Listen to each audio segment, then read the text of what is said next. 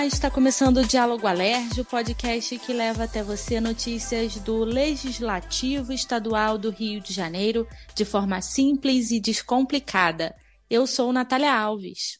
E eu, a Nívia. E aí, Natália, tudo bem?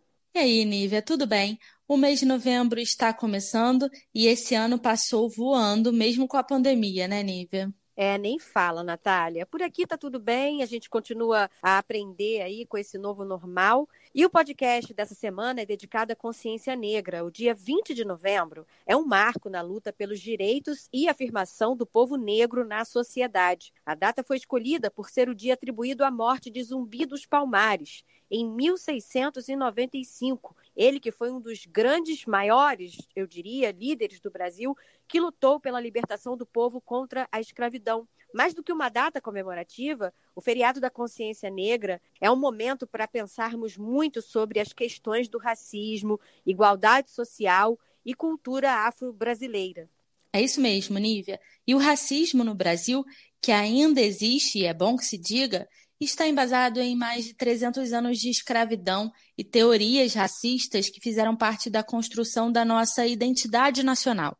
A abolição da escravatura em 13 de maio de 1888 foi conduzida pelas elites do país em um processo lento e conservador, e sem dar condições materiais e políticas para a participação da população negra em uma sociedade livre. Esse processo garantiu que a mentalidade e as práticas escravocratas continuassem nas estruturas sociais, o que manteve a maioria da população negra na pobreza, sem trabalho ou com empregos precários, vivendo nas periferias, sem escolaridade e participação política. Infelizmente, Nívia, os mecanismos de repressão escravistas sobreviveram à escravidão. Infelizmente, a pergunta que fica é: a escravidão acabou, mas e aí? Como você mesma falou, Natália, a maioria da população negra continua vivendo ou sobrevivendo em favelas, sem oportunidade de se inserir no mercado de trabalho formal. Até porque muitas vezes, como vivem em periferias, começam a trabalhar desde cedo, aí não têm acesso à educação e esse processo vai se perpetuando dessa forma há muitos e muitos anos.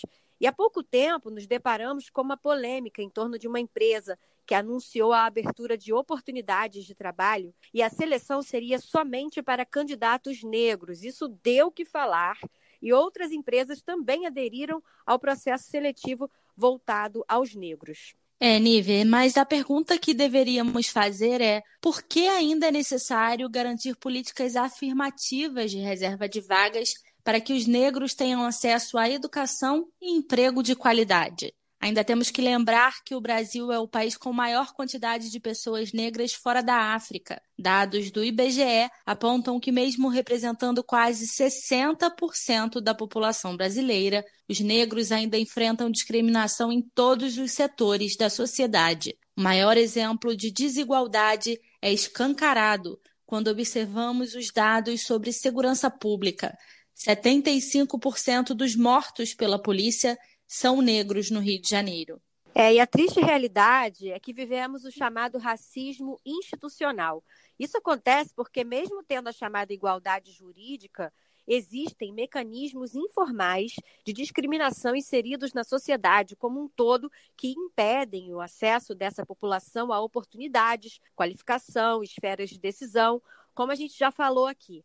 Até demos um exemplo né, dessas empresas que fizeram seleção para que os negros tivessem uma oportunidade decente no mercado de trabalho. Será isso tão errado? Fica aí até uma questão a ser refletida pela sociedade. Ao invés de criticar uma ação como essa, vale pensar no porquê chegamos a esse ponto, né, Natália?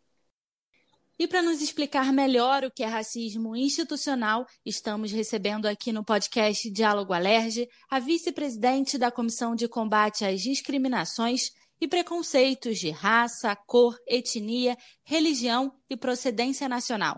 A deputada Mônica Francisco, do PSOL. Deputada, muito obrigada pela sua participação e pela sua conversa aqui com a gente. Por nada, vamos lá. Eu é que agradeço. Olá, deputada Nívia falando.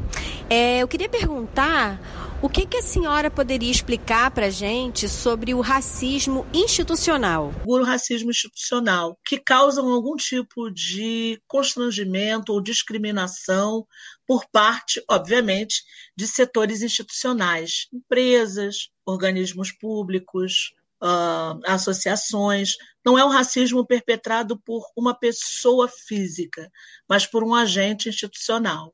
Deputada, a senhora, a deputada Dani Monteiro e também a deputada Renata Souza criaram um programa permanente de combate ao racismo institucional aqui na Assembleia Legislativa, né, deputada?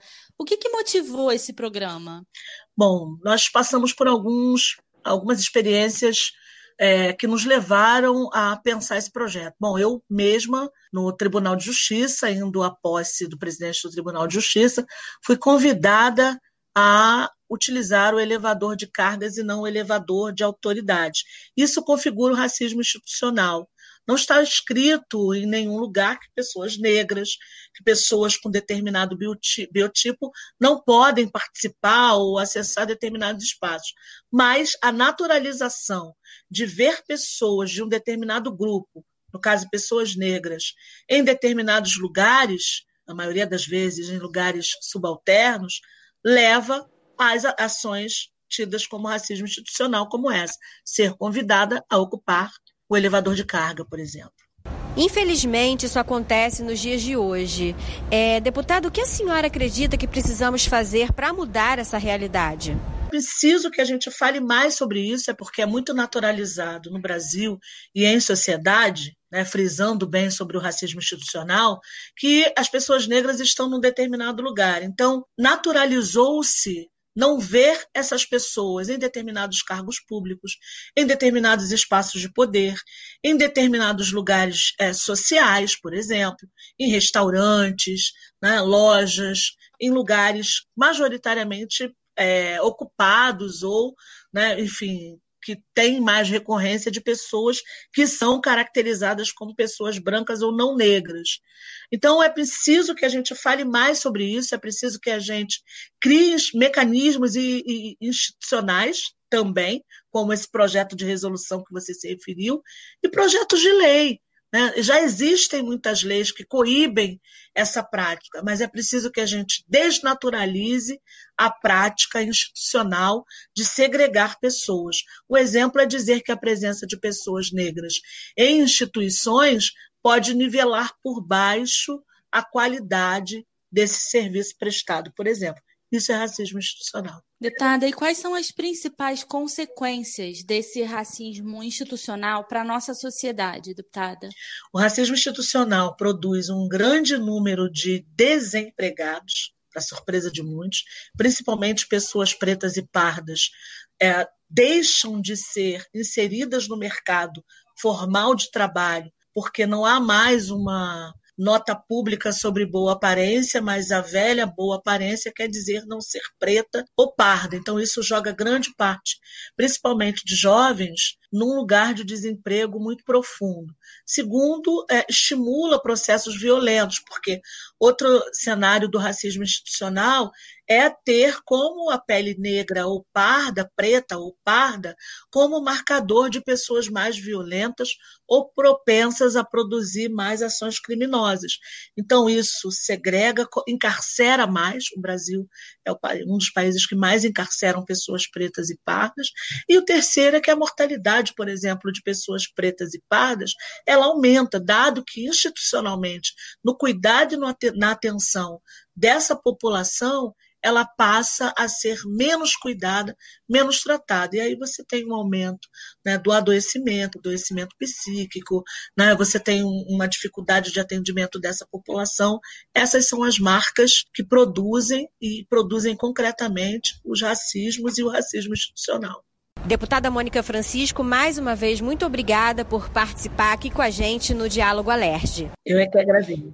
Muito importante esse depoimento da deputada Mônica Francisco, Nívia, porque a gente sabe que na prática muita gente nem tem conhecimento e se tem, finge que o racismo não existe. Mas como dizem, os números não mentem. Segundo o IBGE, 56% da população brasileira declara-se preta ou parda, e quase 70% dos cargos gerenciais são ocupados por brancos. Na política, 75% dos deputados federais são brancos e 24 são pretos ou pardos. A taxa de analfabetismo é de 3% entre os brancos e 9% entre pretos e pardos.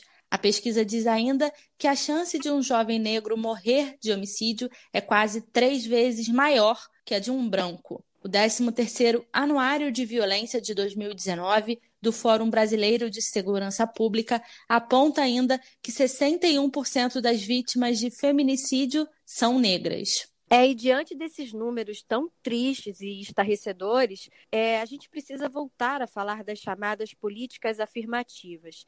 A Assembleia Legislativa do Rio foi a primeira do país a criar a política de cotas raciais para as universidades estaduais lá em 2003. E como já falamos aqui, a Alerj tem um programa permanente de treinamento, conscientização e combate ao racismo institucional. Isso, Nívia. E a Alerj também aprovou o Plano Estadual de Promoção e Igualdade Racial no Estado. É a Lei 7.126 de 2015. Outra lei aprovada, a 6.483 de 2013, prevê a aplicação de penalidades administrativas a quem praticar atos de discriminação racial. Já a Lei 8.054 de 2018 instituiu o dia 14 de março, no calendário oficial do Estado do Rio, como Dia Marielle Franco, dia de luta contra o genocídio da mulher negra, Nívia. É, e os concursos públicos do governo do estado também têm a previsão de reserva de vagas para negros e índios. A Lei 6.067 de 2011, aprovada pela Alert, garante a reserva para cargos efetivos e empregos públicos integrantes dos quadros permanentes de pessoal do Poder Executivo do Estado do Rio e das entidades de administração pública indireta. Nívia, ainda tem a Lei 7.712 de 2017 que impôs a aplicação de penalidades administrativas aos clubes de futebol que as torcidas pratiquem atos de racismo nos estádios. A promoção de políticas afirmativas é uma compensação de um débito histórico de séculos de escravidão e pela negação de oportunidades iguais à população negra. Lembrando que essas são apenas algumas leis em vigor aprovadas aqui pela LERJ. Você pode consultar todas elas em nosso site, www.alerj.rj.gov.br. Não é isso, Nívia? É isso, Natália. Então, realmente vale uma reflexão, como a gente já falou aqui, sobre todas essas questões. E essas ações do dia 20 de novembro não devem ser apenas é, de comemoração, mas também de conscientização. Se o racismo não estivesse tão estruturado na sociedade, não seria preciso nem mesmo estabelecer leis a cor da pele é algo que nem deveria ser discutido ou fazer uma pessoa ser inferiorizada por isso. É, então, é importante, é muito essencial a gente discutir o racismo e promover a ideia de integração da população negra na sociedade o quanto antes. E a celebração da data acontece por meio de atividades para o reconhecimento da cultura negra, que faz parte das nossas raízes e da cultura brasileira. E também, claro, existem não só no dia 20 de novembro, mas também o mês que é dedicado a atividades de discussão e conscientização sobre o problema do racismo e da exclusão do negro e também dos pardos na sociedade brasileira. É isso, Nívia. Lembrando que nas redes sociais aqui da Assembleia Legislativa, o mês de novembro também vai ser totalmente dedicado a esse tema. A gente vai ter muito conteúdo especial nas nossas plataformas, no Twitter, no Facebook, no Instagram. Não deixe de seguir a gente e acompanhar. E essa questão do racismo e da exclusão deve ser pensado todos os dias, de forma que cada vez mais a sociedade entenda que a cor da pele não deve ser uma questão. Infelizmente, quase em 2021, ainda vemos pessoas negras sendo agredidas e até mortas apenas pela cor da pele. Um verdadeiro absurdo. Vamos ficando por aqui e na próxima semana nós voltamos contando tudo o que acontece por aqui no Diálogo Alerge. Até semana que vem. Eu sou Natália Alves. E eu, Nívia Souza, peço sempre que você não deixe de se cuidar para combater a esse vírus E vamos aproveitar esse momento tão difícil para a humanidade e pensar muito sobre essa questão do racismo.